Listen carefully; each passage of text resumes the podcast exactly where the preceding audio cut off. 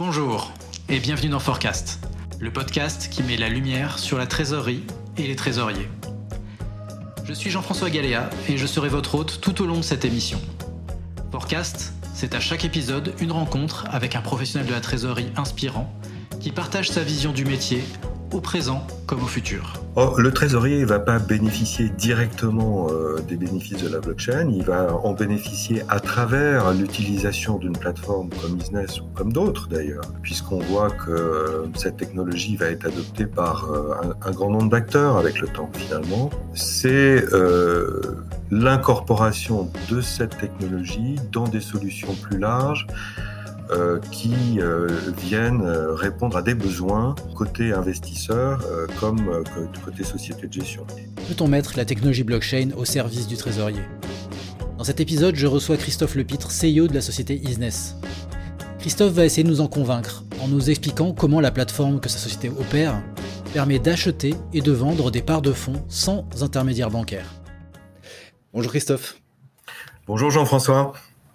Merci d'avoir accepté euh, notre invitation.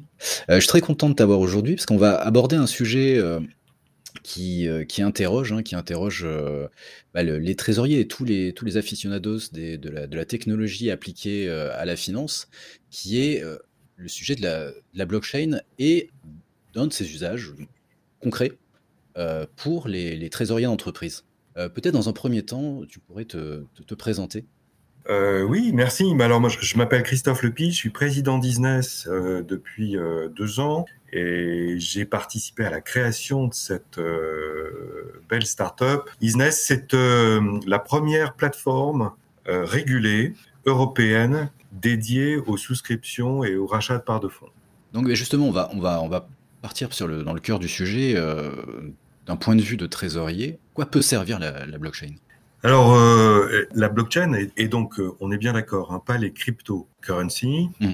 la technologie sous-jacente, il y en a plusieurs. Nous, on s'est emparé d'une euh, blockchain dite privée, qui a des qualités particulières que n'ont pas les blockchains publiques. D'abord, euh, sans rentrer peut-être dans des explications euh, ultra techniques, les blockchains privées ont une gouvernance très particulière euh, qui en assure la sécurité. Et puis peut-être aussi faut-il mentionner, parce que c'est au cœur des préoccupations de chacun, les blockchains privées sont peu consommatrices en énergie. C'est quelque chose qu'on a regardé très précisément il n'y a pas très longtemps. Non seulement les blockchains privées consomment beaucoup moins d'énergie que les blockchains publiques, comme le Bitcoin d'ailleurs, pour ne pas le cité, qui est vraiment un gouffre euh, énergivore très déraisonnable. Alors les blockchains sont répliqués sur une multitude de registres distribués et surtout ce type de blockchain utilise pour la validation des transactions des protocoles qui organisent une compétition entre ordinateurs et cette compétition est très consommatrice d'énergie, très dissipative. Nous, on fait pas ça, on organise la validation des transactions avec plusieurs nœuds mais pas dans un mode compétitif. Et même, on a été jusqu'à regarder, essayer d'estimer ce que euh, pouvait consommer la chaîne actuelle, qui est traditionnelle, non blockchain. Et on est arrivé à la conclusion qu'on consommait probablement entre deux à trois fois moins d'énergie que euh, le dispositif actuel. C'est-à-dire que le, ce qu'on pourrait retrouver dans, dans une banque? Ce qu'on pourrait retrouver dans la chaîne actuelle de transactions euh, qui implique un certain nombre d'acteurs, dont Euroclear, euh, dont les banques, etc. C'est une chaîne assez longue, plutôt intermédiaire, où euh, par nature, l'information est répliquée à plusieurs endroits. D'accord. Donc, les qualités de la blockchain, bah, on commence à les, à les discerner. Euh, beaucoup d'acteurs industriels euh, utilisent cette nouvelle technologie pour leurs propres opérations, mais euh, sont des qualités, j'allais dire, de notaire, c'est-à-dire de notaire électronique, on va dire, c'est-à-dire enregistrement des transactions, immuabilité des transactions enregistrées, auditabilité et, et, sécurité.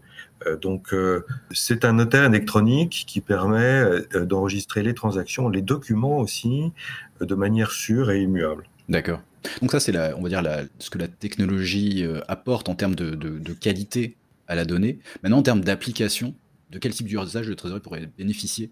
Oh, le trésorier ne va pas bénéficier directement euh, des bénéfices de la blockchain, il va en bénéficier à travers l'utilisation d'une plateforme comme Business ou comme d'autres d'ailleurs, puisqu'on voit que euh, cette technologie va être adoptée par euh, un, grand nombre d'acteurs avec le temps finalement. C'est l'incorporation de cette technologie dans des solutions plus larges qui euh, viennent euh, répondre à des besoins côté investisseur comme côté société de gestion. Et alors nous, on s'est emparé de ça il y a maintenant quatre ans. On a développé pendant deux ans, on a fait nos premières transactions en 2019. Et ce qu'on a fait finalement, si on veut le résumer en, en très très peu de mots, c'est on s'est on s'est appliqué, si tu veux, à ouvrir un canal de communication direct entre les investisseurs de tout type, y compris les trésoriers, euh, et euh, les sociétés de gestion. D'accord. Donc direct, ça veut dire techniquement direct, réglementairement direct,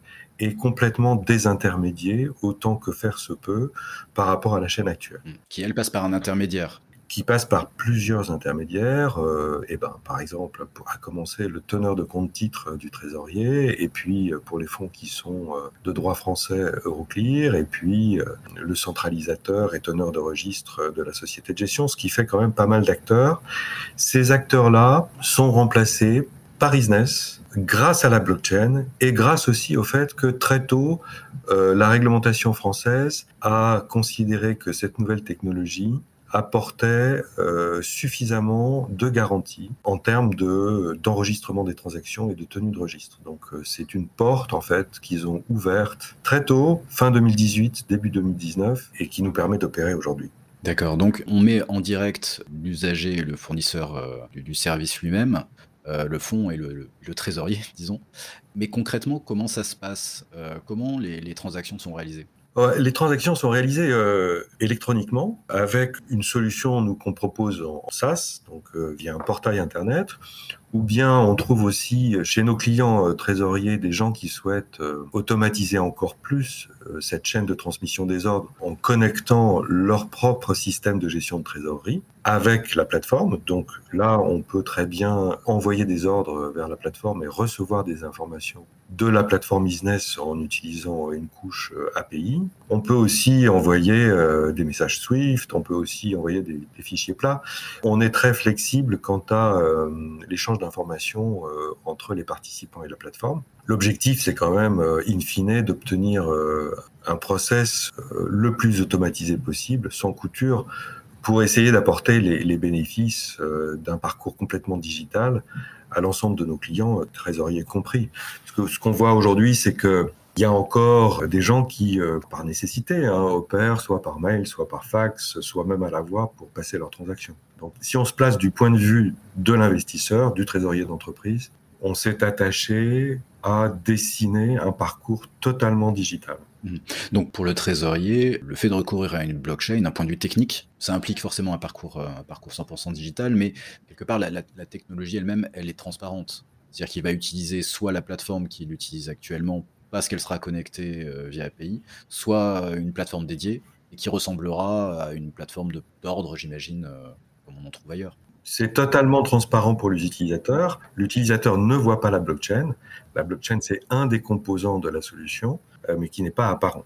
On n'est pas comme avec la gestion de crypto-monnaies où il faut gérer des portefeuilles, etc. Non. Où il y a une, un besoin de connaissance, enfin, de rentrer dans la technologie de la, de la blockchain. Non, non, non, non. Donc, soit le trésorier décide de tenir son carnet d'ordre directement sur la plateforme, mmh. soit il tient son carnet d'ordre dans ses outils habituels, qui sont ses outils de treasury management. Donc, nous, on, on parle évidemment avec les éditeurs de ces solutions-là, on parle avec un certain nombre d'éditeurs à la demande de nos clients pour euh, offrir des solutions natives entre euh, l'outil de gestion de trésorerie et la plateforme. D'accord. Donc là, on parle donc d'un trésorier qui passe un ordre. Cet ordre, parce qu'il passe par une blockchain, il a une valeur euh, juridique qui vaut contrat et donc qui, qui est effective. Euh, maintenant, le, le, sujet du paiement. Parce que là, on a la partie euh, contractuelle. Maintenant, comment est-ce qu'on va gérer le paiement? Oui, bah, exactement. Pour revenir au, à, la, à la première partie de ta remarque, effectivement, la réglementation française, la loi même, stipule que dès lors qu'une transaction est enregistrée dans une blockchain, Dans la loi française, ils appellent ça un dispositif d'enregistrement électronique partagé, un DIP. Euh, on, est, on est spécialiste des acronymes. Mais donc, dès lors qu'on enregistre une transaction dans une blockchain, ça vaut preuve de propriété. Hmm. Donc, c'est ça qui est fortement disruptif du point de vue réglementaire et, qui, a permis à Isness de construire cette solution. Alors, pour ce qui est des paiements, les paiements, en fait, ne sont pas sur la chaîne, ne se font pas à l'aide de jetons, les paiements suivent le circuit traditionnel bancaire. Autrement dit, si moi je suis un trésorier d'entreprise, que je veux acheter une part de fonds auprès de mon ou mes fournisseurs habituels, euh, je passe par Isness pour instruire l'ordre. Et là, finalement, j'ai deux solutions. Soit je garde, moi, la, maîtrise de mes flux et j'exécute les paiements. Donc je débite mon compte cash et je crédite directement le compte cash du fonds parce que c'est une relation qui est déjà établie et puis je fais ça dans mon outil. Soit je donne un pouvoir, je délègue ça à Isness, qui est entreprise d'investissement régulée, qui peut le faire. Et c'est Isness qui va débiter mon compte cash et créditer directement le compte cash du fonds. Donc j'insiste sur le fait que cet argent ne passe pas par Isness et il suit un circuit euh, bancaire, j'allais dire, traditionnel. Mais la banque n'est pas forcément au courant qu'il s'agit de ce type de transaction-là, vu que ce n'est pas via elle que l'échange a été réalisé. Non, ce, elle, alors évidemment la banque, si elle regarde les mouvements sur le compte, constate des entrées et des sorties, mais euh, il est clair que euh, le banquier habituel n'a plus de visibilité sur les investissements réalisés par le trésorier d'entreprise. D'accord, donc ça peut être considéré comme un avantage aussi de passer par ce genre de choses. Oui, euh, certains de nos clients euh, considèrent qu'ils euh, retrouvent une certaine forme de tranquillité et de confidentialité dans le choix de leur véhicule d'investissement. Autrement dit, si, autrement dit pour être clair, s'ils choisissent d'investir dans un véhicule qui est externe au groupe de leur banquier habituel, ils s'exposent pas à un coup de fil le lendemain pour dire mais pourquoi tu as acheté ça? Nous on a des produits formidables, il faut absolument qu'on t'en parle. Oui. Donc euh, c'est un bénéfice qui, très honnêtement, euh, on n'avait pas nous anticipé, mais certains de nos clients nous ont dit que ça leur plaisait bien comme idée. Et est-ce qu'on peut s'attendre aussi à d'autres euh, avantages comparatifs par rapport au fait de fonctionner par un circuit euh, traditionnel, pas par une blockchain, on va dire? Alors oui, euh, mais il y en a plein. Mais tous ces avantages-là, finalement, dérivent du fait qu'on établit un circuit très court, bah, le plus court possible en réalité, entre le producteur de fonds et le, consommateur de fonds. Donc les, avantages, bah, il y en a vraiment un certain nombre. Le premier avantage, c'est, je dirais, tout ce qui tient au passage d'ordre. D'abord, euh, quand on passe un ordre sur Isness, quelle que soit la nature de l'investisseur, y compris les trésoriers, on a une représentation du statut de l'ordre en temps réel. On sait où il en est euh, dans son cheminement jusqu'à la société de gestion. Ensuite, on bénéficie euh, sur la plateforme, comme c'est en circuit court, là encore, d'un avantage qui est reconnu comme un bénéfice réel chez les trésoriers, c'est qu'il n'y a pas de cut-off technique. Autrement dit, euh, le trésorier retrouve un peu plus de flexibilité dans la gestion de sa trésor, puisqu'il peut souscrire jusqu'au euh, dernier moment euh, par rapport au cut-off du, fonds. Et donc, il retrouve une demi-heure, une heure, une heure et demie en fonction des situations de plus pour, pour faire sa trésor un autre bénéfice qui a été identifié et apprécié, c'est que le fait qu'on puisse passer des ordres à l'avance, des ordres futurs, sur des réels futurs. Mm. Ça, ça a l'air bizarre, mais dans le dispositif d'aujourd'hui, c'est pas possible. c'est étonnant. Donc, au fond, disons que ça, c'est arrangé dans la catégorie des bénéfices de, flexibilité. Mm. Il y a aussi un point dont, dont on n'a pas parlé, qui tient pas celui-là au passage d'ordre, mais qui tient à l'entrée en relation entre un, trésorier et ses sociétés de gestion euh, partenaires, c'est toute la gestion du KYC. Parce que euh, la solution embarque en fait un module d'entrée en relation et, dans cette partie de l'application sont gérés entre autres euh, le KYC. Le KYC, c'est une nécessité réglementaire, mais c'est assez pénible. Euh, donc il s'agit de remplir un questionnaire, de réunir des documents. Donc le faire une fois, c'est déjà assez pénible, mais le faire autant de fois que de sociétés de gestion partenaires, c'est encore plus pénible. Dans Isness, en fait, une fois qu'on a fait le KYC et qu'il a été validé par la plateforme, ce document et enfin ce questionnaire et les documents qui lui sont associés sont partageables à l'initiative du trésorier avec toutes les sociétés de gestion de son choix qui sont présentes sur la plateforme. Autrement dit, l'investisseur qui entre en relation avec Business, qui fait son KYC, le fait une fois, pas deux, quel que soit son nombre de fournisseurs. Et pour la mise à jour de son KYC, qui est là aussi euh, quelque chose de régulier, il le fait une fois, pas deux. Donc euh, ça, c'est appréciable des deux côtés en réalité, côté société de gestion euh, comme, comme côté investisseur. D'accord. Donc maintenant, on va passer à, la partie un peu moins sympa, les, limites. C'est-à-dire que malgré tout, j'imagine, que, euh, d'une certaine manière, si on a certains avantages d'un côté, de l'autre côté, on peut avoir aussi euh, quelques limites.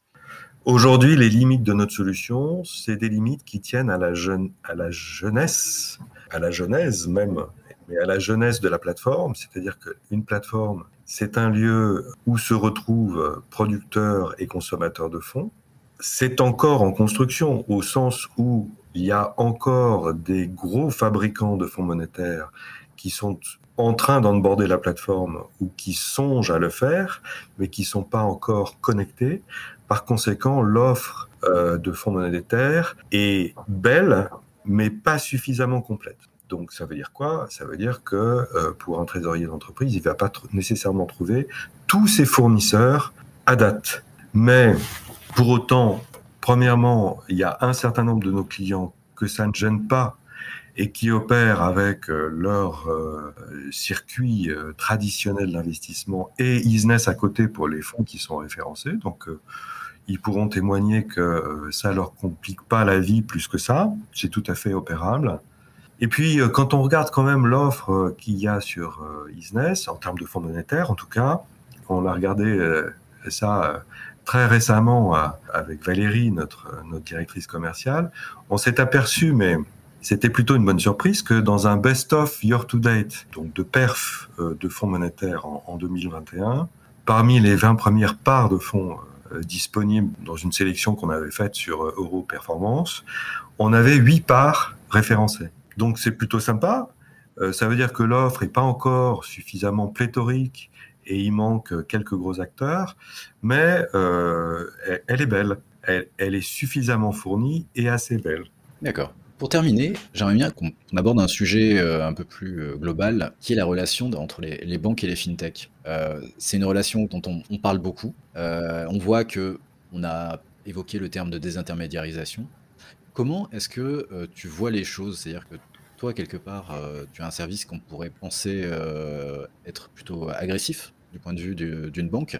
Comment ça se passe, votre relation avec les, banques, et comment est-ce que tu vois globalement euh, les acteurs de ton secteur euh, interagir avec euh, les banques? Bah, Pour ce qui est de la, des relations générales des banques avec les fintechs, je pense qu'on peut dire qu'elles sont pas bonnes. Une bonne illustration, c'est les critiques faites par le représentant de la Fédération bancaire française récemment. D'ailleurs, Il y a eu une réaction euh, très intéressante de la part du gouverneur de la Banque de France, euh, François euh, Villeroy de Gallo, qui a répondu directement à ce représentant de la, Fédération bancaire française en disant travaillez mieux ensemble parce que il me semble que vous vous trompez d'adversaire. Vos adversaires ne sont pas les fintechs, vos adversaires ce sont les GAFAM qui un jour à force de faire des paiements, vont faire du crédit et vont faire du placement. Donc, essayer de trouver un terrain d'entente. Ça, c'est euh, le tableau général de la euh, peut-être la crispation entre euh, le monde au sens large des fintechs et le monde au sens large des banques. Nous, on n'observe pas ça. On observe des gens qui sont plus collaboratifs, plus ouverts, et plus constructifs. Ils vous voient pas comme leur prenant en fait une partie du marché. Mais si, mais ils, ils, sont arrivés à la conclusion. ils voient cette évolution se réaliser depuis maintenant 3-4 ans ils sont arrivés à la conclusion qu'ils allaient se repositionner euh, sur euh, des services à plus forte valeur ajoutée et qu'il fallait abandonner ce segment finalement. Si tu veux euh, brosser une, une, comparaison dans un autre secteur de l'économie, euh, c'est un peu celui, tu vois, des compagnies aériennes et des agences de voyage dans les années 90, pour ceux qui ont connu ça. Donc, donc des, gens qui sont moins jeunes que toi. À l'époque, pour acheter un billet d'avion, fallait aller dans une agence de voyage. C'était une époque où les compagnies aériennes ne connaissaient pas leurs clients parce que la vente de billets se faisait à travers un réseau ou plusieurs réseaux d'agences de voyage. Donc là, ce que tu es en train de me dire, c'est que demain, toutes les transactions passeront par des, solutions des blockchains ou des solutions équivalentes et euh, ne plus par les banques. J'en suis convaincu. J'en suis convaincu. Et même après-demain, après-demain, c'est donc 2024, euh, les banques centrales vont proposer euh, une nouvelle modalité de circulation de la monnaie banque centrale, donc une monnaie numérique de banque centrale.